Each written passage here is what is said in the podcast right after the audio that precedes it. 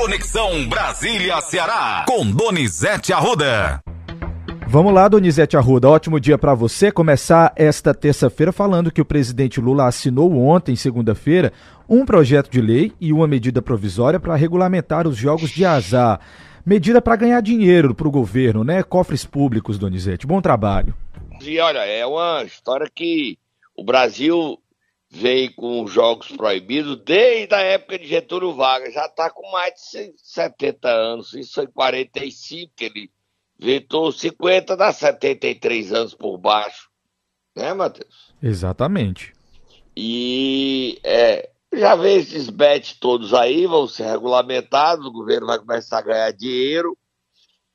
E outra coisa, a necessidade de discutir também. Esse assunto precisa passar, agora já está legalizado. Não tem nem mais o que discutir, não. E tem outro, outra decisão. Os cassinos vão voltar, Matheus. Sim. Então o Ceará vai entrar na disputa para o cassino. Quais serão as cidades cearenses que vão querer instalar cassinos para atrair turistas? Por exemplo, em Portugal só tem uma cidade que tem cassino, é Estoril. Não dá para ter cassino em todo canto, porque um compete e é caro. Aqui no Ceará, a gente deve ter um cassino. Qual vai ser essa cidade que vai lá o cassino. Aquiraz, no Porto das Dunas, vai ser Fortaleza. Normalmente você sai da capital para atrair gente e turismo. É uma decisão do presidente corajosa. E ele fez sem barulho, né, Matheus? Exatamente. de ontem. Você podia até ler aí a matéria do, da CNN, o furo é da CNN.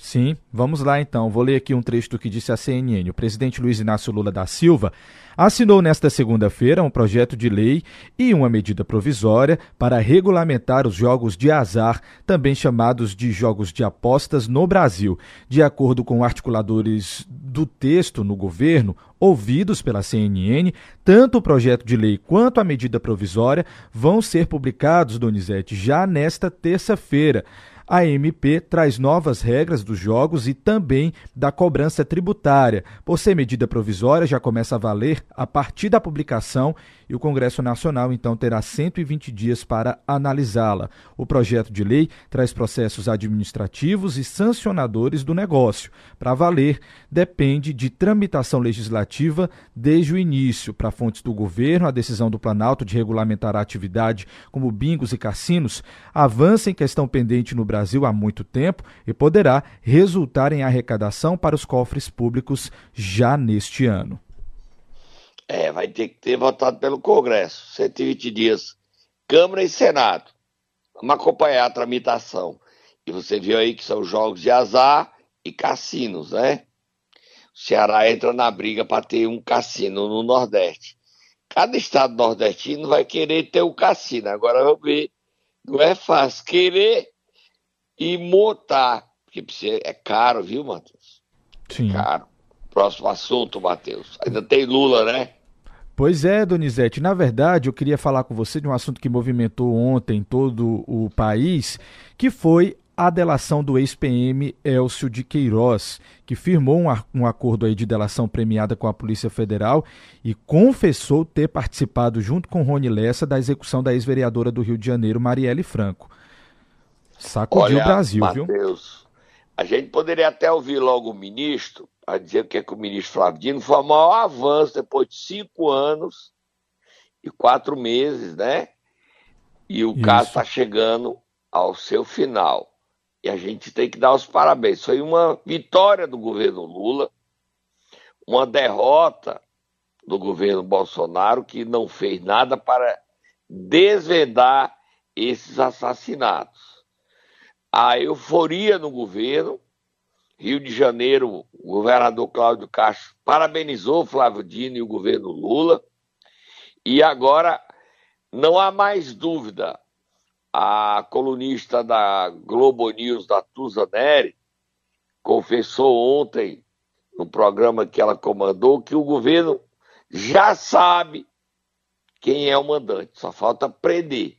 Mas já sabe, a gente já vai dar. A gente vai ouvir o Flávio Dino e em seguida a gente já dá os indícios de que já sabe quem mandou matar a Marielle. Doni. É político. Doni, deixa eu falar aqui para você e para os nossos ouvintes que a gente também tem um trecho da confissão do Elcio contando passo a passo como é que foi o momento da execução da vereadora. É, a gente escuta e em seguida ouve o ministro, pode ser? Pode ser. Vamos, Vamos ouvir lá. então. Eu olho pro retrovisor e já tinha colocado, a Brabu já estava colocando casaco, tipo que se equipando, vamos dizer assim, se preparando. Botou o casaco, daqui a pouco ele tira a, a, a metralhadora, no caso a arma do crime, coloca o silenciador e ele, nesse momento até não. É uma coisa assim que eu não esperava, né? Ele, ele pegou um binóculo. Na hora que no momento que ela saiu, ela saiu, ele falou, é ela. Viu que era sinal de pedestre, falou, não, avança aquele pedestre. Ele falou, é agora. Agora em Parelli. Ele já estava com o vidro aberto, eu só escutei a rajada. Escutei a rajada começou a cair, estavam umas cápsulas na, minha cabeça, no pescoço. Mas é muito ok quem pensa que, silencio, é, é silencioso, mas faz um barulho danado. A riqueza de detalhes é impressionante, viu, Donizete? Chocante. Vamos, chocante. vamos ouvir o ministro Flávio Dino. Eu, eu tenho muita fé. Fé em Deus e fé na ciência. E lastreado em ambas as dimensões da fé, eu posso afirmar a você que o tempo está próximo. Se são dias, semanas ou meses, saberemos todos juntos. Não há da minha parte nenhuma previsão objetiva a ser transmitida. Mas nós temos hoje indicações, indicações que estão sendo trabalhadas tecnicamente. Friso, não são trabalhadas politicamente. Não há interferência política em conteúdo de investigação. Eu sequer conheço os delegados da investigação. Mas há uma determinação que me cabe hierarquicamente falando, à luz do artigo 87 da Constituição, que essa investigação é prioridade. A Polícia Federal cumpriu essa determinação, os delegados têm independência técnica e estão apurando as provas. É por isso, Mauro, que eu não sei te dizer o dia, mas eu tenho convicção de que isso está finalmente, depois de cinco anos, encaminhado na direção correta. Tá aí, Donizete. Entrevista à Globo News, tá? corroborando com o que você falou sobre estar perto já de prender o mandante. Olha, Matheus, é o seguinte, surgiu um terceiro, surgiu mais dois personagens, né? O Suel, que é o Maxwell, que é um bombeiro, Maxwell, é que foi quem primeiro dirigiu o carro. Maxwell Simões Correu, Suel. Ele dirigiu um carro em dezembro e quando o Rony Less ia matar a Mariela em dezembro, aí ele disse que o carro tinha dado prego e não matou. O Rony Lessa, no Réveillon, conta para o Elcio, embriagado, que o Suel tinha amarelado. E aí a Mariela é morta em março de 2018. Os detalhes de Elcio de Queiroz mostram como funciona uma milícia. O Elcio foi chamado para matar Marielle num dia. E você sabe quanto foi que ele recebeu por ter participado do assassinato de Marielle e de Anderson, motorista dela, Matheus? Nos conte, Donizete, qual foi o valor? Mil reais. Após ele sair do Cobalt, deixar o Cobalt na rua da mãe do Rony, entregar as armas para o irmão do Rony, eles pegam um táxi e a polícia localizou essa corrida. Do Mé até a Barra da Tijuca. Depois do assassinato, eles foram para um bar na Barra da Tijuca e foram beber. O Rony Lessa não se sabe quanto recebeu. Depois do assassinato, o Suel pagava 5 mil reais por mês a Elcio de Queiroz ficar calado. Mas há seis meses ele parou de pagar. Aí talvez seja a causa do Elcio de Queiroz ter feito a delação. Além do Maxwell, Simões Correia, o Suel, há um outro personagem que já foi morto talvez tenha sido esse assassinato desse personagem que fez o Elcio abrir o bico. Edmilson Macalé, também policial. Foi ele que contratou Rony Lessa para matar a vereadora Marielle Franco. A morte de Anderson não estava programada. Só que ele jogou, ele disparou tantas balas, foi tantos tiros, que foi efeito colateral a morte de Anderson. Não estava programado e nem foi pago. Edmilson Macalé, a polícia já sabe, ele é miliciano, trabalhava na zona norte do Rio de Janeiro, vendendo gato net, gás de cozinha, e ele é ligado, você sabe a quem? Que a polícia está investigando? A quem, Donizete? A um conselheiro do Tribunal de Contas do Estado do Rio de Janeiro, Domingos Frazão. Nome já falado no passado como mandante do assassinato de Marielle. E parente de Chiquinho Frazão, deputado federal do União Brasil esse episódio, esse desvendar da morte de Marielle, é o maior golpe das milícias do Rio de Janeiro. Solta a mão fogo do muturo para terminar, Matheus. A polícia do Ceará sabe, tem ciência e já investiga dois fatos que a gente está se mantendo calado para não atrapalhar o trabalho policial cearense. Só por isso que é há um grupo de extermínio sendo investigado e esse grupo de extermínio que também faz parte de uma milícia que atua na zona oeste de Fortaleza. Do jeito que a milícia está sofrendo um golpe no Rio de Janeiro, a milícia também está sendo duramente investigada em Fortaleza. Vamos beber água? É um assunto super, super, super, super delicado. Eu vou usar a expressão de Ciro Gomes, que tem processos demais e corre risco, ele não corre risco de vida. Eu tenho processo e corro risco de vida. Eu não quero ser a palmatória do mundo, não. Eu estou obedecendo à polícia, não porque ela me deu essa ordem, mas pelo bom senso de saber o que falar. E por conta da, de quanto é delicado esse assunto. Um grupo de extermínio e a milícia que atua em Fortaleza.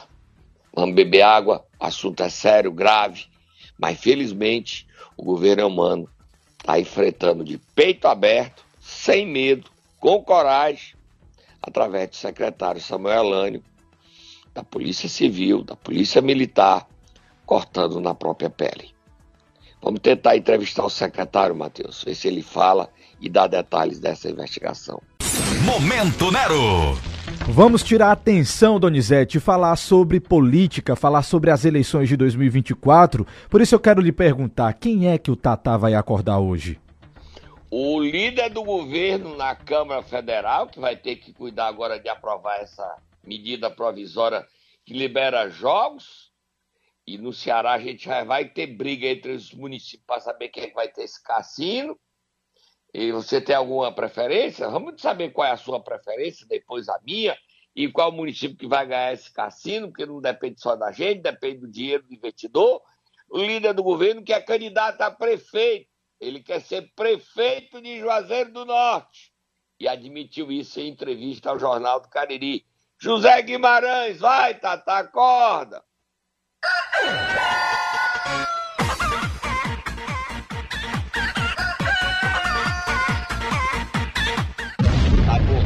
Diga lá, Donizete. Você sabe o que é que o, as pessoas, alguns jornalistas do Cariri disseram quando eu disse aqui ontem que o Guimarães era candidato a prefeito, que eu noticiei no domingo que ele era candidato a prefeito, no domingo, e que ele tinha reunido a tendência dele é, antes da reunião do diretório do PT no sábado e disse dito o seguinte, que o candidato sou eu, mas nós vamos dizer publicamente que é o Fernando Santana, para que eu não apanhe, mas o candidato a prefeito sou eu. As pessoas acham que eu vou dar uma notícia dessa sem apurar, Matheus. Que eu não trabalho, eu trabalho, gente. Sou jornalista. Eu checo, tem documentos, tem sondagem. E aí caem do cavalo, ficam tontos, porque o Guimarães deu a entrevista ao Jornal do Cariri e ele confirma o interesse dele de ser candidato a prefeito. Ele admite que é candidato a prefeito de Juazeiro. Ele só não é o candidato porque tem fatores que dependem alheios a ele. Primeiro, a vontade de Elmano. Segundo, e o maior e determinante, Elmano acreditou a Camila a solução das candidaturas a prefeito de Juazeiro, Crato, Barbalha e do Cariri, porque Camila é o grande líder do Cariri. E Guimarães sabe disso e diz isso em entrevista ao Jornal do Cariri. Eu sou candidato, mas para eu ser candidato tem que fechar o acordo com o Elmano e com o Camilo. E há um problema. O Camilo prefere a candidatura de Fernando Santana, que a Assembleia quer que ele seja candidato a presidente da Assembleia. Olha como tem teias soltas, pontos abertos nessa discussão, Matheus. Leia a manchete do Jornal do Cariri, que traz com exclusividade Guimarães admitindo que é sim candidato a prefeito, mas Camilo quer que o candidato seja Fernando Santana. E mais, solta Moab, mano. Cid Gomes quer a vaga de, de prefeito para ele.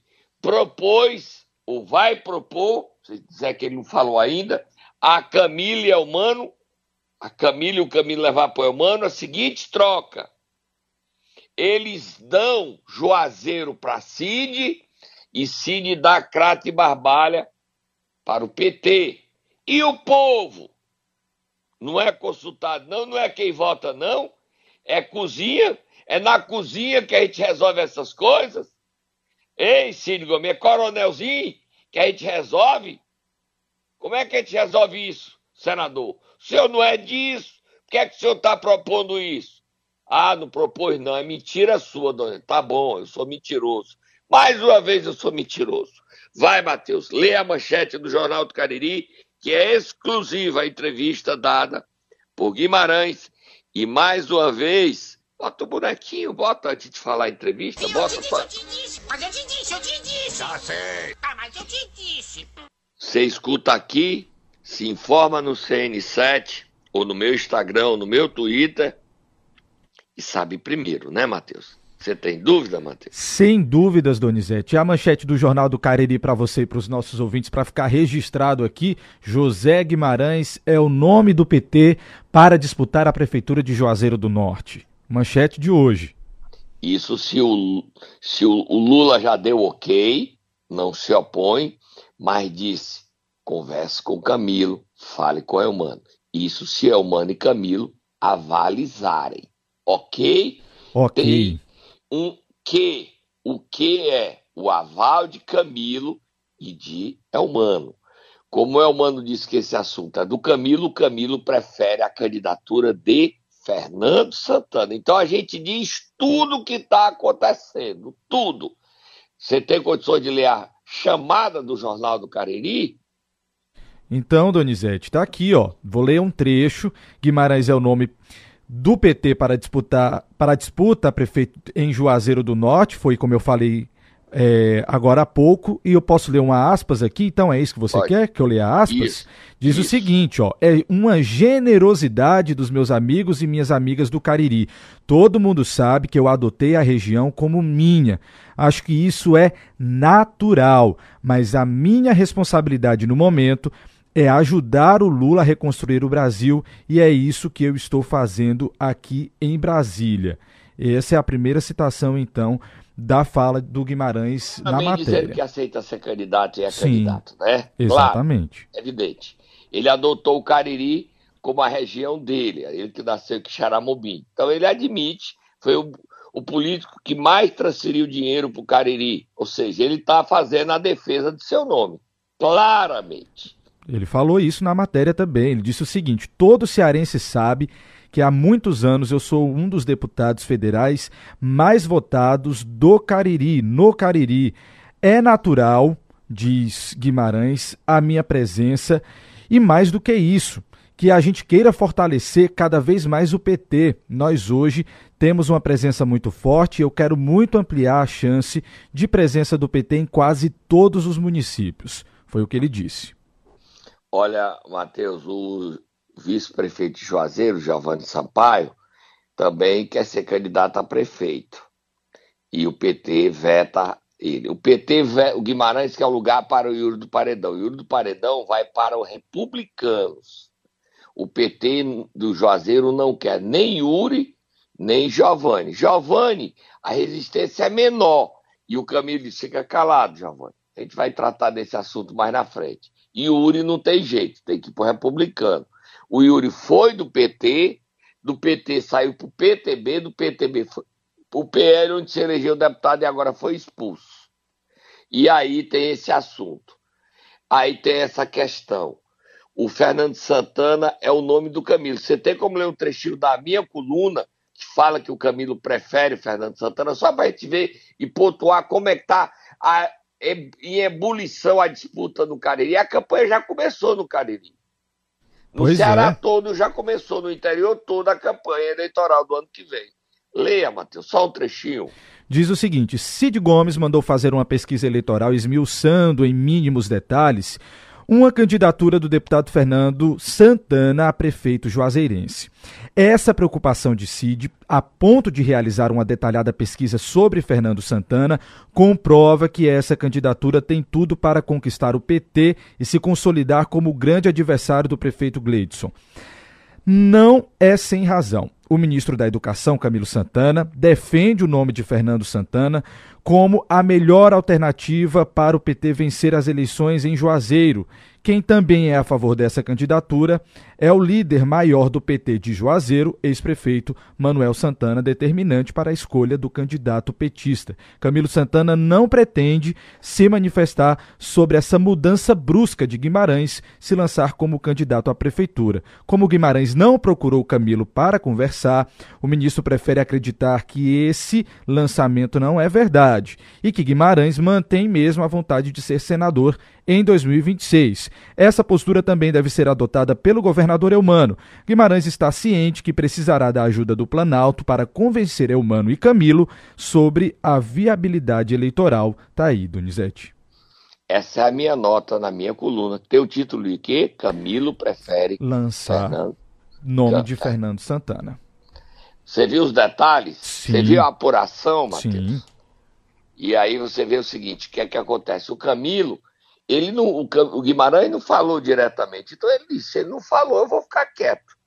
Política é uma arte. Você notou como é uma arte, como é bonita verdade, a política? Verdade. É, é uma arte. O jogo, o Guimarães jogando para se viabilizar, o Manel Santana dizendo que não quer, e o Cid Gomes querendo fazer ou Gleidson ou David e Raimundão.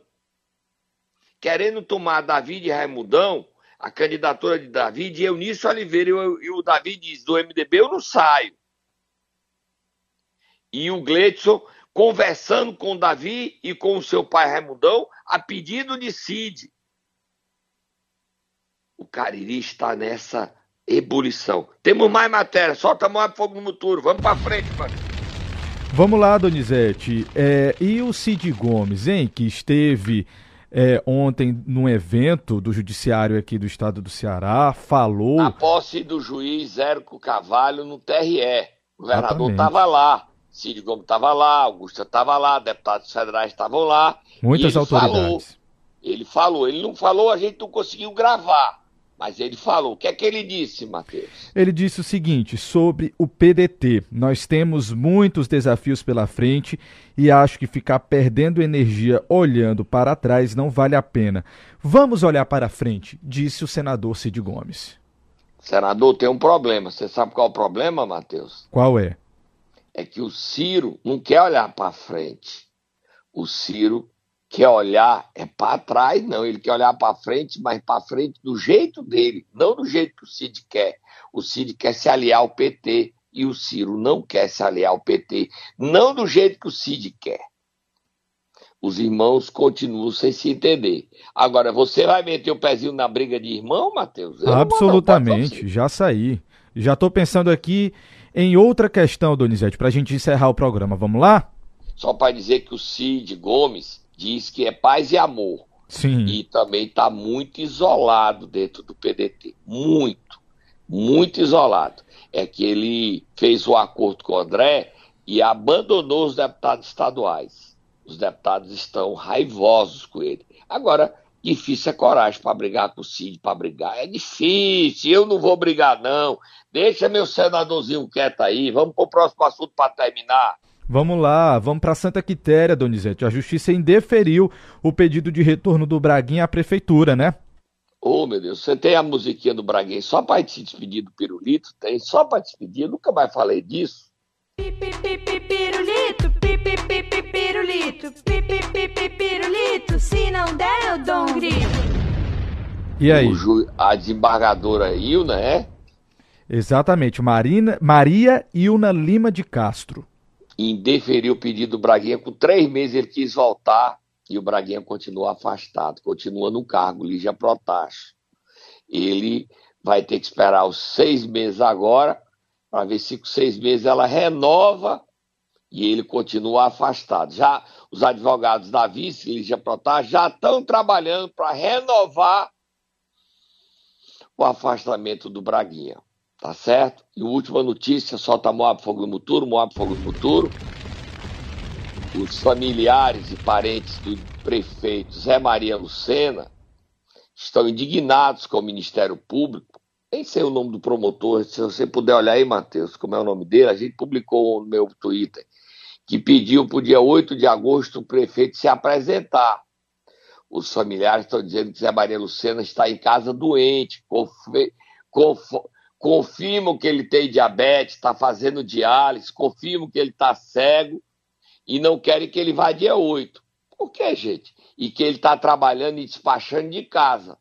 Gente, por que é que tem que esconder o Zé Maria Lucena? Por que é que tem que esconder a verdade? O que é que custa dizer ele está aqui doente e está trabalhando? O homem de bem não pode passar por esse constrangimento, não, gente. Não pode mesmo.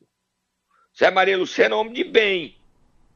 Tem histórias na vida dele que precisam ser explicadas e a história vai julgá-lo, mas ele é homem de bem. Mas a família está com raiva do Ministério Público porque como marcou esse, essa audiência para o dia 8. Ele não é prefeito? Se ele não tem condições, ele sai do cargo. Como é o nome do promotor que marcou essa audiência? Felipe Mateus? Carvalho de Aguiar, Donizete. Promotor, estou do seu lado. O senhor está fazendo o trabalho que compete ao Ministério Público, fiscalizar. Aplauso para o senhor. Esse é o seu papel. Se estão com raiva do senhor, saiba que o senhor está trabalhando direito. Estou indo embora e eu volto amanhã. O dia foi, o programa foi tenso, Matheus. Eu estou aqui tenso. E as pessoas pedindo, mandando uns amigos dizendo, não, não fale desses assuntos polêmicos, não. Vou não, não vou falar não, Matheus. Não vou falar. Não vou falar de assunto no Ceará que envolve milícia e grupo de extermínio. Não vou falar, tá? Tô indo embora. Tchau. Tchau, Donizete.